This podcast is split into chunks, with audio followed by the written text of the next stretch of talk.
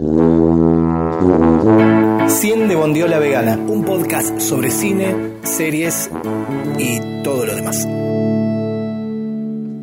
Construido con mensajes de audio entre amigos, sin vergüenza, sin pudor, sin coherencia.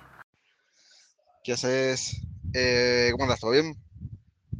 Eh, antes que me olvide y se me vaya del cerebro, porque creo que te la recomendé ya, no me acuerdo. O lo habíamos hablado, o algo. Pero no sé si viste Tenet. Yo la vi hace dos semanas y siempre cuelgo en, preguntarte y hablar de, y hablar de la película. Eh, antes de que escuches este audio, te mandar un mensaje, por la duda si no la viste, ojo que tiene spoiler. Porque voy a hablar de, eh, la película, aunque igual no sé si mucho, qué tanto puedo hablar eh, en base a spoiler, porque bueno, ahora me voy a entrar y te voy a más o menos poder explicarlo. Pero bueno, yo la vi hace dos semanas y antes que me olvide, no creo que me olvide porque la tengo muchas ganas de verla de vuelta. Eh, pero quería comentarte. Eh, antes de ver la película, vaya, cuando había visto el tráiler hace como un año y pico, porque en teoría se iba a estrenar el año pasado. Bueno, muchas películas se iban a estrenar el año pasado, que eso no pasó. Y lamentablemente se tuvo que estrenar en streaming.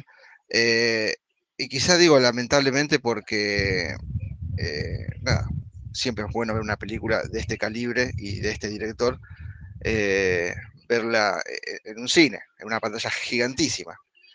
Eh, pero bueno, lamentablemente tuvimos que, verla online. no sé si habrá estrenado en algún cine. Acá en la Argentina creo que no, creo. Vos diciendo alguna huevada.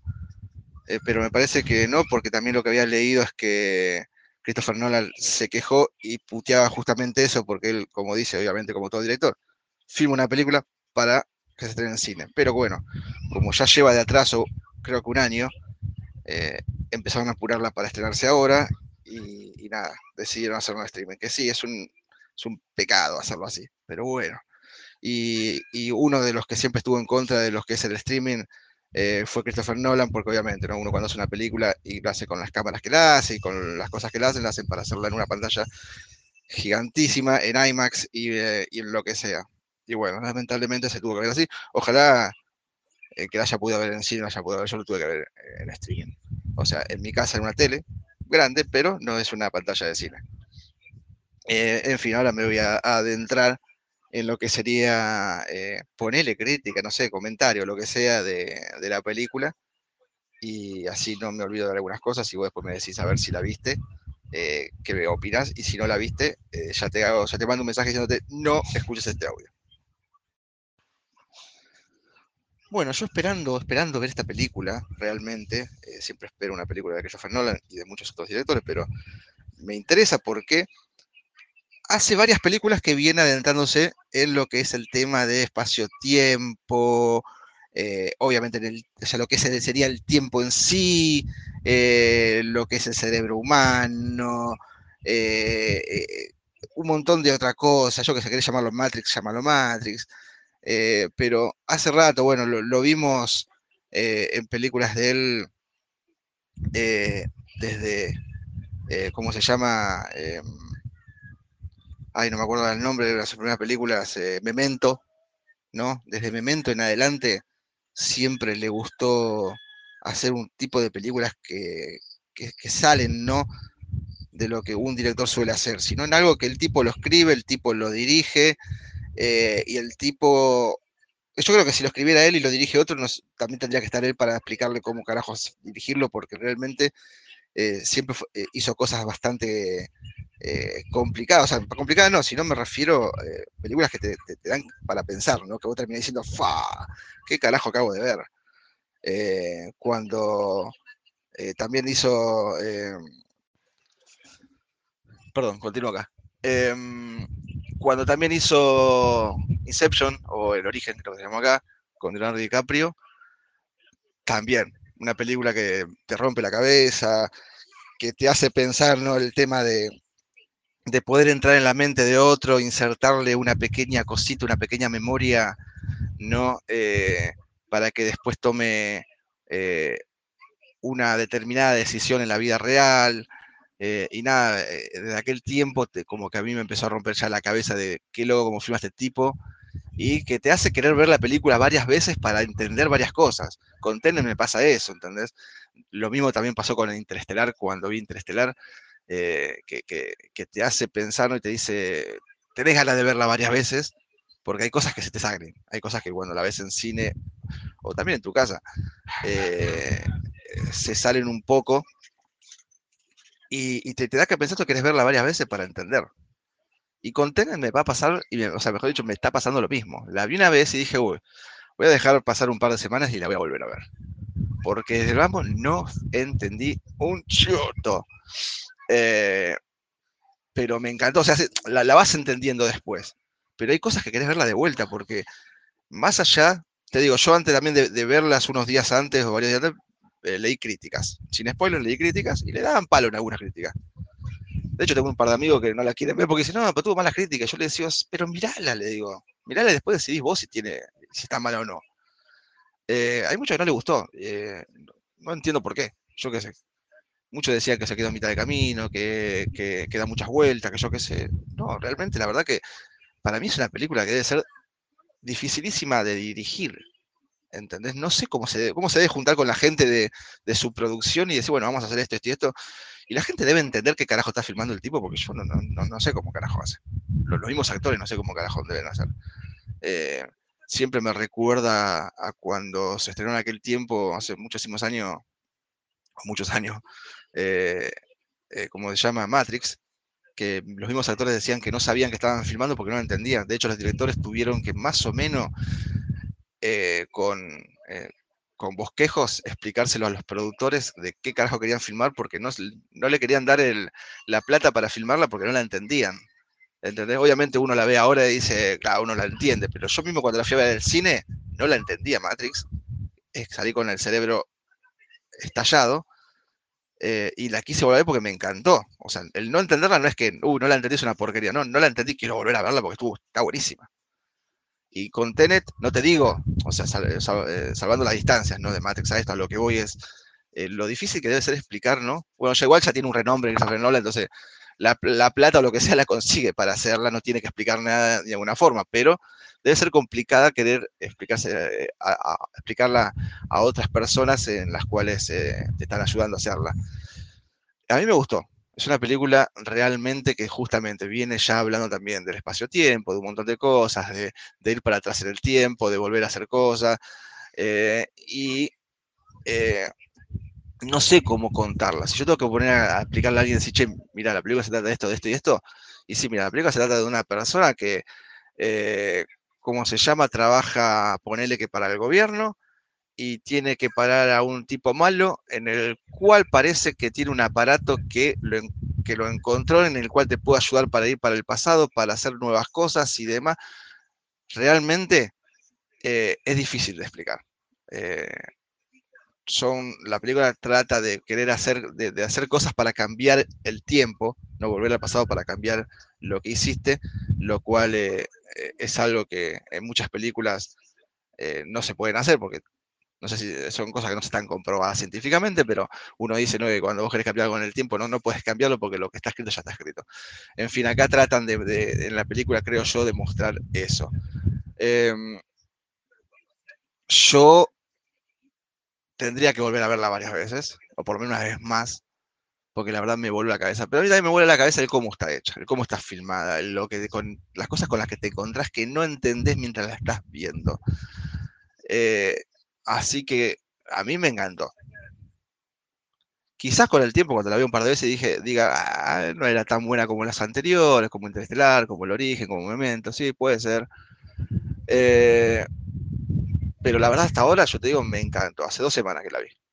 Y ahora que estoy comentando esto, voy eh, reviendo en mi cerebro las imágenes como para acordarme y sigo insistiendo. Me encantó a mí la película.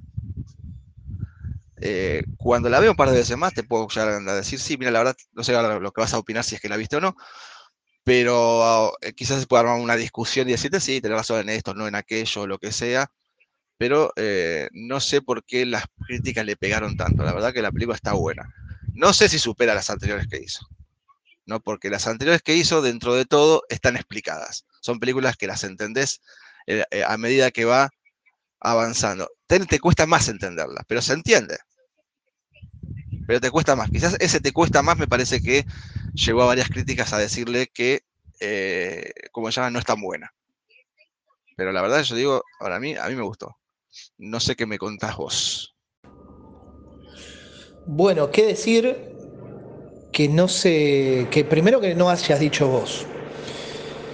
Eh, empezando desde el principio, eh, me bloqueé bastante siempre que, hay una película que espero. Eh, trato de no, de no consumir o, de no ver avances. Yo llegué virgen a la película, es un ejercicio que hago que me gusta mucho. Esta película se hizo, se hizo esperar bastante, sobre todo viendo de Christopher Nolan, que, siempre, como vos decís, hace cosas que, que te vuelan el cerebro. Eh, y que, bueno, ahora me está pasando con la franquicia James Bond también, que, quiero verla ya. Eh, pero bueno, con James Bond uno sabe qué esperar, no así con Christopher Nolan, salvo eh, eh, Dunkirk o algo así, la película esa sobre la guerra, uno de los hechos de guerra, que está bárbara también. Pero bueno, volviendo a este tema, sí, Nolan estuvo muy enojado porque los estudios lo presionaron para que, para que estrene en On Demand, a pesar de que él no quería, pero bueno, eh, había pasado sí mucho tiempo y, no se sabe tampoco cuándo van a abrir los cines. No sé si esta película se estrenó en cine, eh, realmente no estoy tanto al tanto de, las, de la dinámica de las salas de exhibición eh, sí, es una película compleja, afortunadamente. Y yo creo que es compleja porque al no estrenarse a tiempo, no se pudo desarrollar eh, opiniones públicas en las que uno puede basarse antes de verla si quisiera. Eh, por otro lado, quizás, eh, Nolan estaba muy molesto y tampoco generó material. En fin, un montón de, cosas que son discutibles, un montón de controversias. Pero bueno, lo cierto es que se estrenó la película que esperábamos y era lo que esperábamos. También escuché que había malas críticas. No, no, no tengo mucha relación con gente con la que pueda hablar de cine como lo hago con vos. Este, las críticas que, sobre las que supe son las de los medios, que no las leí, obviamente, pero cuando se trata de críticas, cuando se trata de medios, es como que, mm, no, mucho no confío, ¿viste? a no ser que sean de fuentes que uno pueda decir, bueno, en este sí, pero por lo general no les doy mucha bola por lo general no les doy mucha bola. Eso lo que, lo que suele hacer es amplificarme, e incrementar mis ganas de ver eh, la película. Hay algo que sí me ha pasado y es que me, me pareció un poco larga. En algunos momentos un poco larga, pero como, como vos decís, eh, me generó muchas dudas, pero acerca de la de la dinámica, acerca de la historia, no en sí el guion que me parece muy sólido, este, pero, pero sí me en algunos puntos muy largas, muy larga, perdón. Es entretenida, pero en algún momento decae. Yo creo que tiene que ver con una cuestión que parte desde el entendimiento que uno puede tener de la historia.